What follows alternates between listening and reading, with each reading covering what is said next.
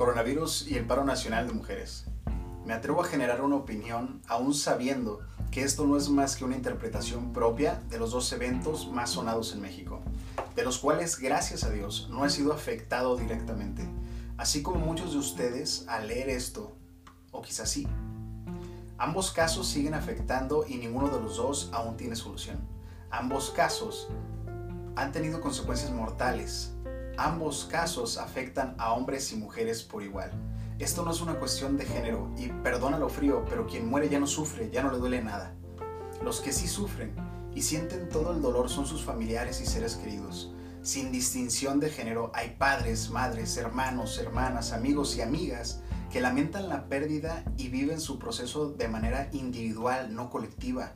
Algunos se quedan en casa, otros levantan la voz, otros queman cosas, las rompen, las pintan, las dañan y todo es válido, porque no sabemos ni sentimos el mismo dolor que ellos sienten, ni lo manifestamos de la misma manera. Sin embargo, criticar, juzgar y señalar a aquel que no sale a la marcha, aquel que no para de trabajar o a las que sí lo harán las tachan de huevonas, tachar de imprudentes a los que no se compran sus mascarillas o a los que no creen que sean tan graves estos eventos es agredir y violentar contra un individuo totalmente distinto a mí por no hacer lo que yo creo que es lo correcto.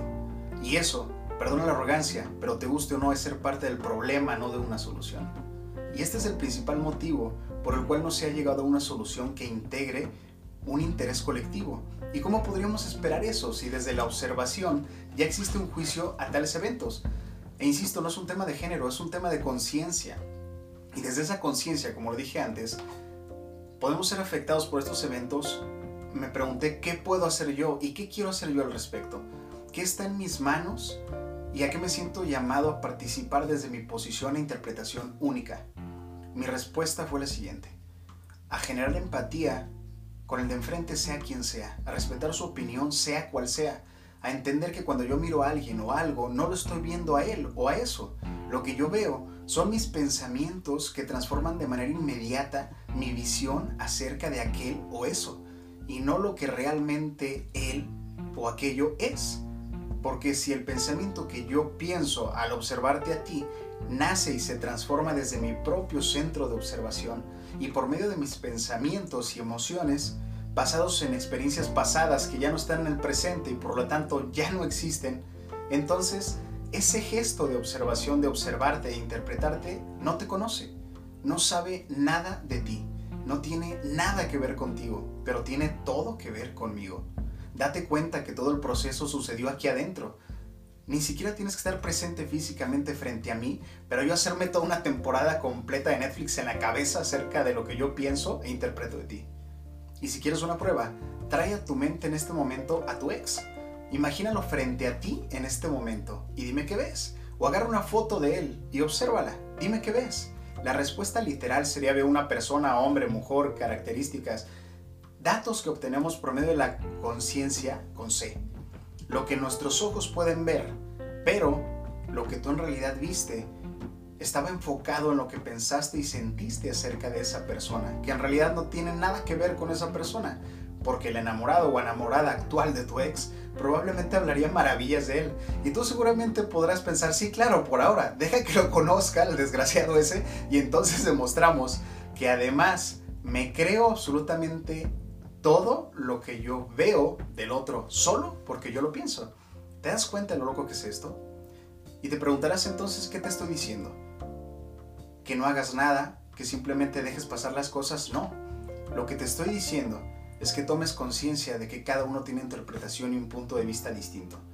Te estoy invitando a que tomes conciencia de que si una persona se quiere comprar una mascarilla porque cree que de esa manera él puede solucionar y aportar a la situación del coronavirus, pues que lo haga si tú crees que la manera correcta o adecuada de manifestarse o de exigir de alguna forma al gobierno la seguridad que por derecho nos pertenece como ciudadanos es salir a la calle y manifestarte y dejar de trabajar un día por darle tiempo a ese, a ese motivo, pues entonces hazlo.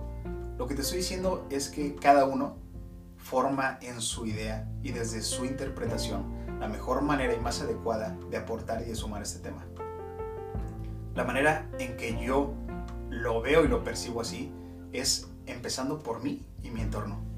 yo también puedo inspirar a otras personas a hacer lo mismo que yo, pero primero necesito hacerlo yo. Primero necesito dejar de violentar por medio de mis interpretaciones a los demás.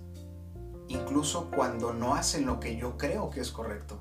Incluso cuando ellos hacen algo distinto respecto al tema del paro nacional o al tema del coronavirus o de cualquier otro tema. Esto es aplicable a cualquier cosa en la vida.